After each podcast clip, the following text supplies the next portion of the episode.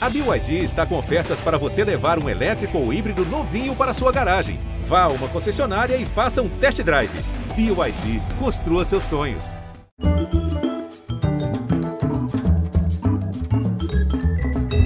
Olá, bem-vindos, boa noite. Olha, são muitos os atores brasileiros que, como ela, reconhecem que não teriam feito carreira não fosse José Celso Martins Correia. Mas ela talvez seja a única que pode incluir um vice-versa. Zé Celso e seu oficina talvez não tivessem resistido sem sua ajuda na bilheteria e não só como atriz. Olha, reza a lenda que ela veio ao mundo pelas mãos de Dionísio, o deus do teatro e do vinho.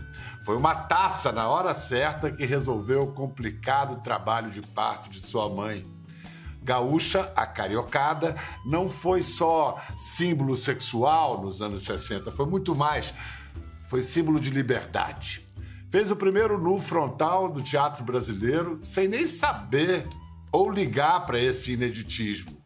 Desde os anos 70, atuou em mais de 30 peças, 20 filmes, esteve na primeira montagem histórica de O Rei da Vela, representou o Brasil em Cannes com Arnaldo Jabor no filme Pindorama, fez televisão, produziu, dirigiu documentários, é escritora também e prestes a completar 80 anos, essa mulher não para de criar, inventar, produzir e sempre, sempre tão linda, tão linda. Bem-vinda, Italanandi. Ai, Eita. meu Deus, assim você me deixa sem graça. Oh, minha querida. Ítala, o que há de lenda e de fato na história de que Dionísio abençoou o seu nascimento a ponto de sua mãe ter resolvido o trabalho de parto com uma boa taça de vinho na hora certa? Mas foi isso mesmo que aconteceu. Porque é, a minha mãe foi para o hospital, eu sou filha, primeira filha, somos três irmãs, e eu não nascia, eu não nascia. Meu pai, enólogo, vitivinicultor, aí já eram quatro da manhã e eu não nascia, e o médico falou assim, ó, vamos ter que fazer uma cesárea aqui. Aí meu pai falou assim, não, espera um pouquinho que eu já venho. Correu, foi pro carro, pegou uma garrafa de vinho, trouxe pro, pro quarto, pegou um copo de vinho, encheu o copo e disse para minha mãe, toma. A minha mãe tomou, ficou forte, lá vim eu. Plum, nasci. Que Fui... coisa linda! Mas você sabe que eu só fiquei sabendo desse fato há pouco tempo. Minha mãe me contou antes de falecer. Eu achei um, uma coisa maravilhosa ela ter me contado isso. Eu entendi porque você sabe, Biel, na minha família não tem uma tradição de artistas. E eu nasci na sétima légua. Eu não nasci nem em Caxias do Sul. É, é, era um, um, uma colônia onde meu pai plantava as videiras. Eu só volto, fui para a cidade com sete anos, onde quando era a hora de entrar para o colégio. Então é, é, é interessante isso tudo ter acontecido comigo uma carreira que eu devo até dizer muito rápida, muito, imagina, com 23 anos, de repente, eu estou ganhando o prêmio de melhor atriz, sabe? Uma coisa muito rápida. E, e, a impressão que a gente tem, acompanhando a sua biografia, é que você tinha isso muito claro desde menina, que o seu negócio era teatro, era ser atriz. Você não teve muitas dúvidas, teve? Eu, eu não tinha certeza. Eu queria muito ser também escritora, que sou até hoje. Mas essa coisa da, da imaginação, você nascer no mato, como eu nasci, eu vi sempre as coisas da natureza.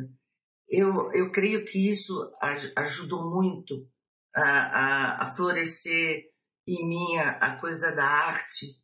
É, sim, comecei teatro com 13 anos, amador, tudo bem, mas com 18 eu estava fazendo a minha primeira apresentação profissional numa peça do Teatro do Sete em Porto Alegre, da Fernanda Montenegro e do Fernando Torres.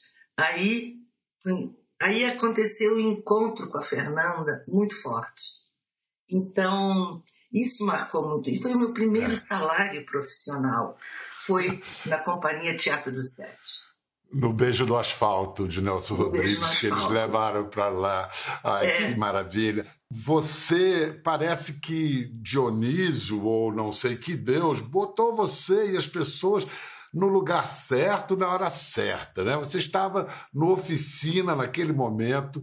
Aliás, Explica o que eu falei na abertura, que antes de você ajudar o Zé Celso em oficina, antes de ser atriz, você ajudou ele ali no borderô, que ele se atrapalhava todo. Qual é essa história?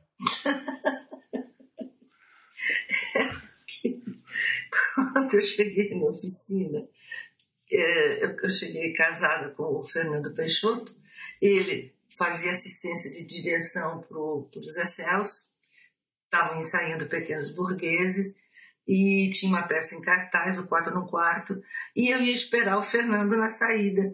Aí ficava na bilheteria esperando o Fernando, aí via o Zé Celso entrar, aí fazia lá o borderô, aí eu olhei assim e falei, ó, oh, desculpe eu me meter, mas é o seguinte, isso aqui não é bem aí que você tem que colocar, é aqui. Aí ele olhou para mim e falou assim, sim, entende disso? Eu falei, e sim, sou contadora. Ah, é? Toma, faz. A partir desse dia entrei para oficina como contadora, saí do escritório que eu estava. Aí teve uma substituição, substituí, porque também tinha o seguinte, o Boal também tinha me visto fazer teatro em Porto Alegre. E aí faltou uma atriz no 4 no quarto, aí o Zé Celso entrou no escritório, espavorido, ligou para o Boal. A gente era muito amigo. Arena, Boal. Aí o Zé falou assim, cara, ela ficou doente, o teatro tá lotado, o que, que eu faço? Aí o Boa falou, olha, aí ela tá aí do lado, ela é uma ótima atriz. O Zé me pegou, levou pro palco, fez teste, entrei na peça, a outra atriz nunca mais entrou, estava no elenco do Pequenos Burgueses. E foi assim que a coisa começou desse jeito que eu chamo um pouco de milagres. O roteirista do destino caprichou.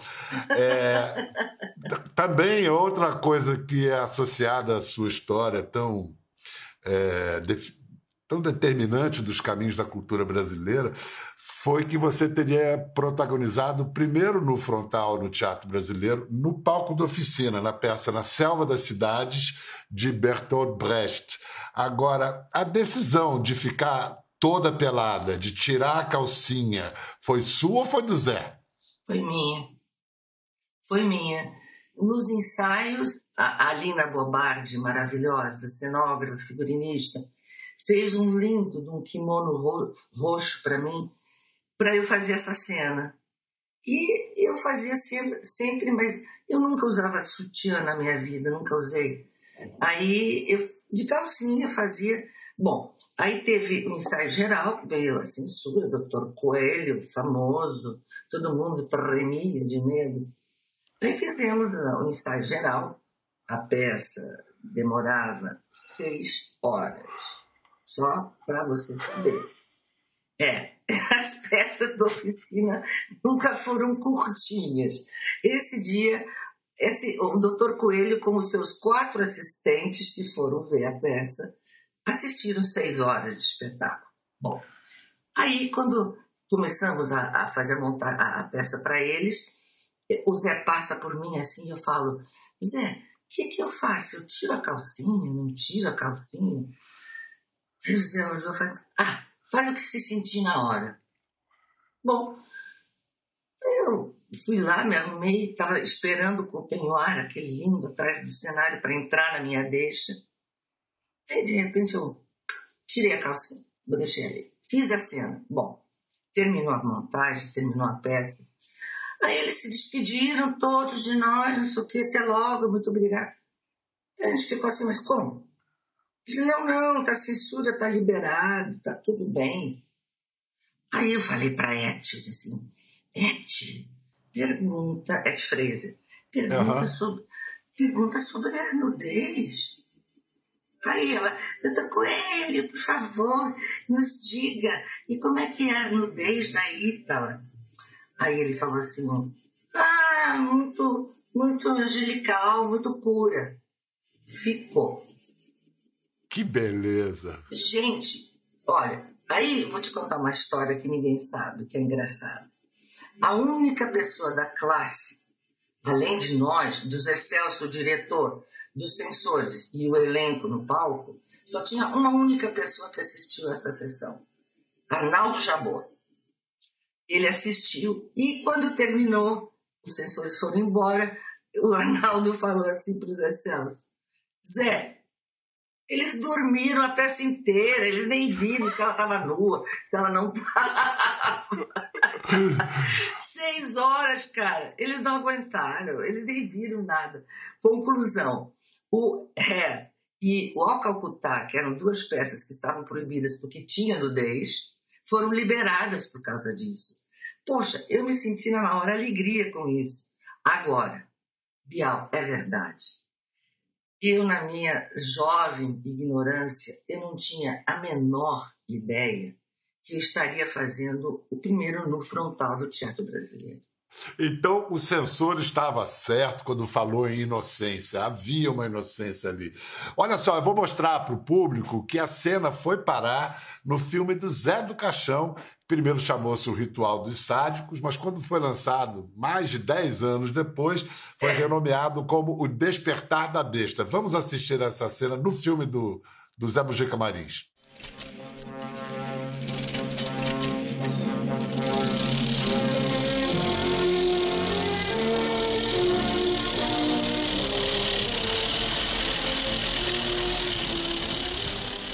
Que o senhor me toca? O senhor é um homem. Se quiser, eu durmo com o senhor. Por que eu não posso dizer isso? Eu nem sempre pego tudo que está ao meu alcance. O senhor quer me subjugar. Quer implore até cair de joelho. É fácil. Me deixo cair o meu corpo, inclino minha cabeça e relaxo meus ombros. Olha, eu não tenho mais a roupa que o senhor me deu. Eu acho que ter vergonha é ter coragem. Eu não sou corajosa. Eu estou apaixonada pelo senhor. Esse diálogo é, é, esse diálogo é do Brecht, não é do Zé Mojica, né? É do Zé Mojica. é, Muito bom. É dele, não é do Brecht, não. Ele dublou isso do jeito dele. Mas vem cá, é, você falou do Renato. O Renato Borg reza a, a história que você, que era ícone do desbonde, liberada, sexy, que ele dizia para você: você é o único símbolo sexual que não transa. Mas como assim? Você não transava, Ítalo? é verdade. Eu sempre.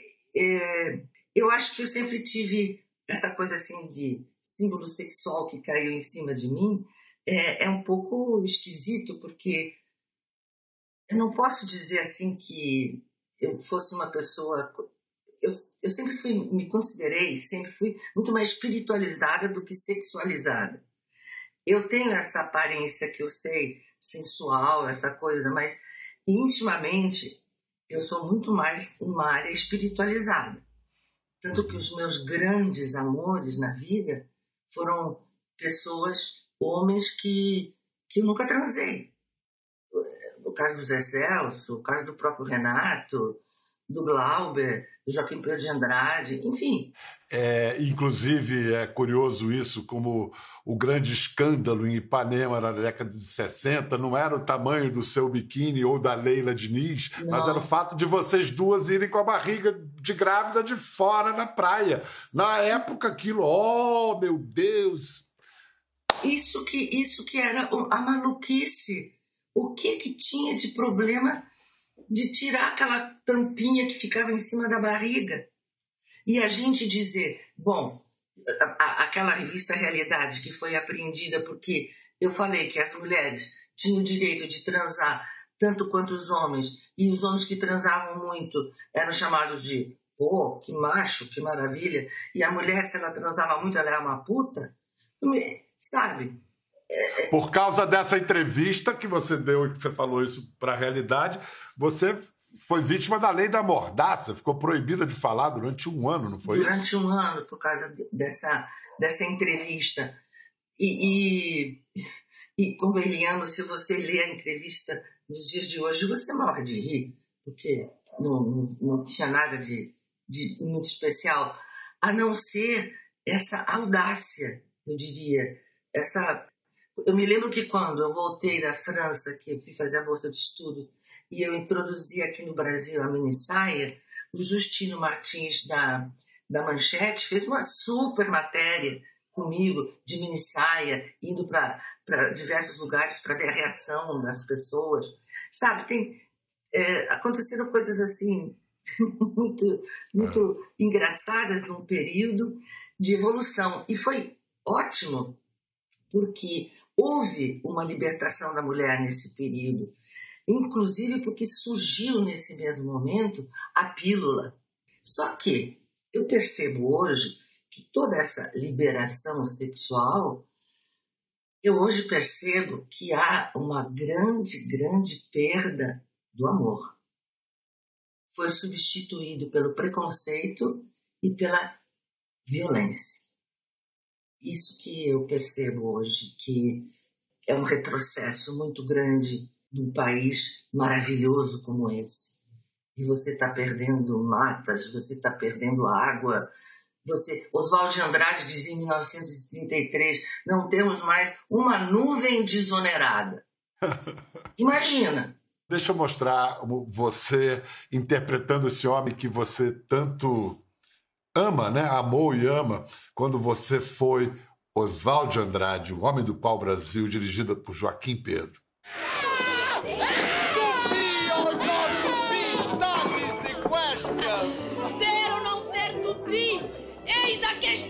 Abaixo as ditaduras espirituais, o que vale agora são as dentaduras. Liberdade para as rãs. Tende piedade. Os índios não praticavam a piedade, mas o desprezo. Hanstad salvou-se porque chorou. O vosso bispo sardinha, machão, foi comido. Não no sentido correto, é claro. Brasileiros!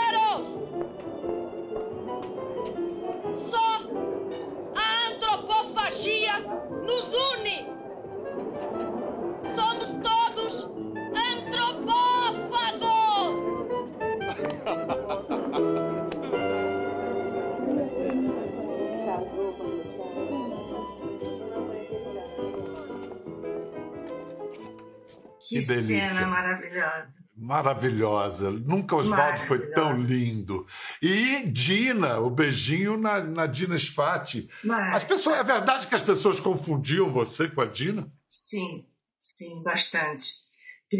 A gente fez muitas coisas juntas, mas também, principalmente depois que ela me substituiu no Rei da Vela.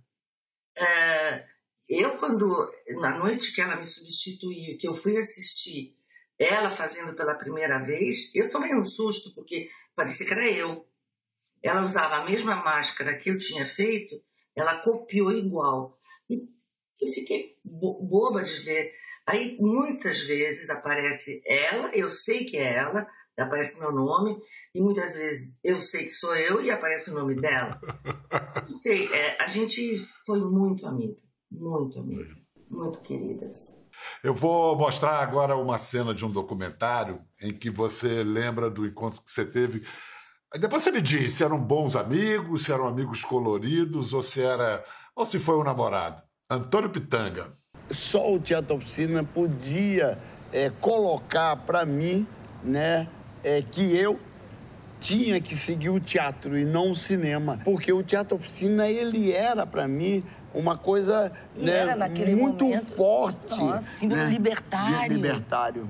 E me apaixono por essa deusa, deusa do Nilo. É Cleópatra, deusa do Nilo.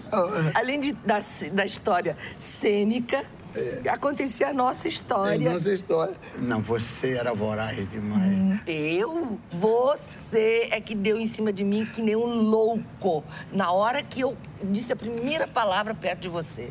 É tu sabe disso. Afinal, foi namoro ou foi amizade colorida? Foi uma amizade colorida maravilhosa.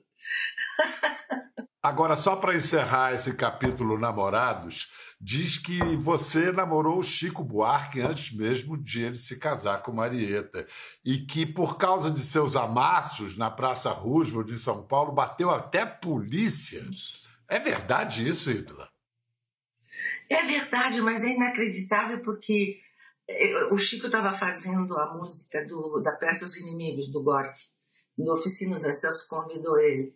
Nós começamos a namorar e um dia ele foi, eu, a gente passava pela Praça Roosevelt ali e ainda não tinha aquele supermercado, era livre, era estacionamento. Era uma tarde, a gente ia para o teatro para fazer a peça.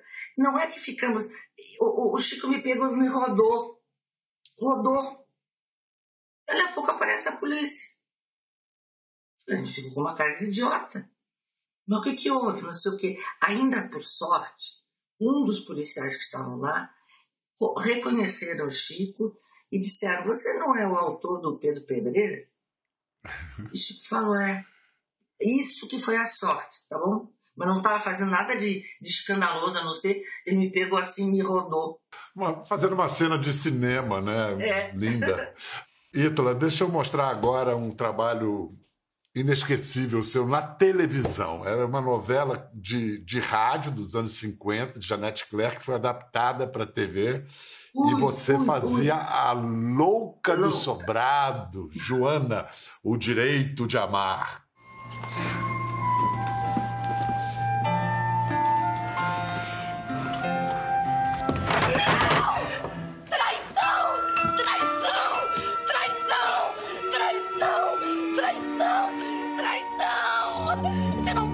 Isso com ela!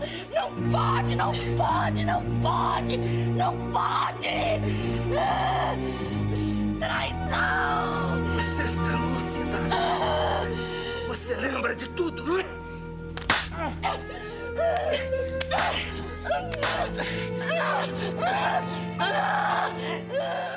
Nossa. Tereza apanhou, Tereza apanhou de verdade nessa cena, hein? Não, mas tu não sabe dessa história, vou te contar que é hilária. Eu liguei pro, pro Walter Negrão porque eu apanhei muito do Vereza. E, e o Vereza e eu, como a gente sempre trabalhou juntos, eu, a gente combinou fazer de verdade. Vamos fazer de verdade. Tá bom. Bom, apanhei muito do Vereza ali nessa, nessa novela. Eu cheguei em casa com o nariz roxo, meu filho falava assim: Eu vou matar o Vereza, eu vou matar o Vereza. Bom, aí um dia eu falei com o Walter Negrão, disse, poxa, Walter, ela já está ficando boa, o personagem está entendendo. Bem que você podia fazer uma cena em que eu dou uma porrada no Vereza, porque ele merece. O que eu já apanhei, e ele escreveu essa cena que tu mostrou. Olha, pro Vereza aceitar fazer essa cena, não foi fácil não, viu? eu falava, Pô, Vereza, tu me bateu o tempo inteiro e eu aceitava. Agora tu me aceita um tapão, toma, pum. Olha, foi muito engraçado isso. Olha, outra. Uh, você tem isso de. Fica evidente o seu prazer ao atuar. E uma novela que você fez com um elenco extraordinário: Jorge Dória, Estênio Garcia, Marieta Severo, Tereza Raquel, Julia Gant e Antônio Abujanra. Que rei sou eu! Ah, que maravilha!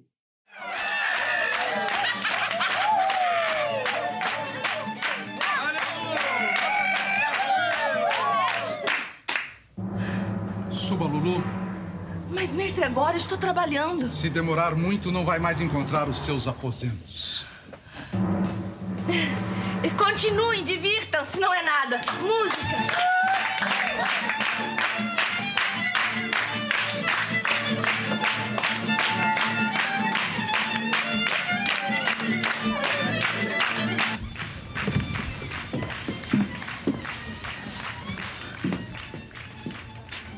Devia selecionar melhor os frequentadores da sua taberna, Lulu. Acontece, mestre, que minha casa é pública e eu não posso impedir que as pessoas entrem aqui para se divertirem. Mas é muita gente pobre junta. Eu não gosto do cheiro. Me dá urticária. Mas hoje é noite dos pobres, mestre. É noite deles. É, é, engraçado como certas piadas ficam datadas, né? Essa piada do Abu Janra era em relação ao presidente João Figueiredo, que é. há pouco tinha dito que detestava o cheiro do povo. É isso mesmo, porque o Cassiano, o Cassiano agrupou tudo isso nessa novela. Essa, essa novela do Cassiano é uma obra-prima. E com, e com esse elenco extraordinário. Vamos falar sobre os projetos para o ano que vem, quando você completa oito anos, mas antes eu quero contar uma coisa. Nandi. Obrigada. Eu falei oito anos? Falou, muito obrigado. Então, deixa oito anos, tá? O vezes dez fica por conta do tempo. Nandi, Nandi é um nome muito incomum no Brasil e na Itália, mas sabe onde é que Nandi é tipo Silva? Na Índia. E a Ítala foi lá investigar essa ascendência. Ítala, querida, então você foi o que? Na década de 90 você foi é, fazer essa investigação as, suas origens lá na Índia. Como é que você conseguiu filmar no país? Como é que você entrou na Índia? É, é, é primeiro que eu, é, a minha família é italiana, ali em Veneza. Aí fui ver o museu do, onde meu pai estudou. Já não, é, a escola, não era mais a, universidade que ele estudou, era um museu. Tinha uma exposição indiana. Entrei, olhei, aí vi lá num nicho, assim, um livro, de papiro, dava para ver, escrito à mão. E aí, nas explicações que tem em inglês, francês, alemão, né, eu olhei e vi assim: Kama Sutra, escrito por Nandi. N-A-N-D-I. Bom, voltei para casa, contei tudo para minha família, ninguém entendeu muito bem. Aí mandamos fazer uma árvore genealógica e não deu outra. Então, para o seu aniversário de 8 anos vezes 10, o que, que você está planejando? Estou planejando, para mais breve ainda esse ano, apresentar para o final do ano no teatro aquela, a, a, aquilo que nós fizemos na, na live do Sesc. É, na verdade, é um monólogo. O Paixão Viva. Vamos fazer para esse ano para o ano que vem, a gente está pensando a peça do Evaldo Bocarzel, que eu estou com Lei Aberta, conta no Banco, no Banco do Brasil, A Caçada, um thriller maravilhoso para fazer com Werner Schunemann e eu, dois atores, dois personagens lindos, e também uma expectativa de fazer uma novela que tô, não vou poder dizer nada, mas estou com muita Estou gostando muito da ideia. e a escola, né? E a escola, porque você, e a, e você a é uma escola, inspiração. Que eu estou querendo demais, porque está indo bem, meu Deus. Muito obrigada. Ela está crescendo. Eu quero aumentar, seguir essa história. Sempre numa tentativa de melhorar esse país maravilhoso. Esse país não merece o que está acontecendo com ele. Não merece. Mas, Ítala, você continua brilhando, a sua luz segue iluminando aí o, o nosso caminho, o caminho dos jovens. Queria agradecer muito essa conversa. Adorei te ver, te ver bem. É, a estrela de sempre. E todos vacinados, em breve a gente recomeça ladeira acima. Muito obrigado, meu amor. Muito obrigado pelo seu tempo. Eu que te agradeço, querido. Você é um amado. Também te agradeço muito. Brasil, até a vitória, sempre. Sempre. Gente, até a próxima. Muito obrigado. Ficou curioso para ver as imagens do programa? É só entrar na página do Conversa no Globoplay. Tá tudo lá.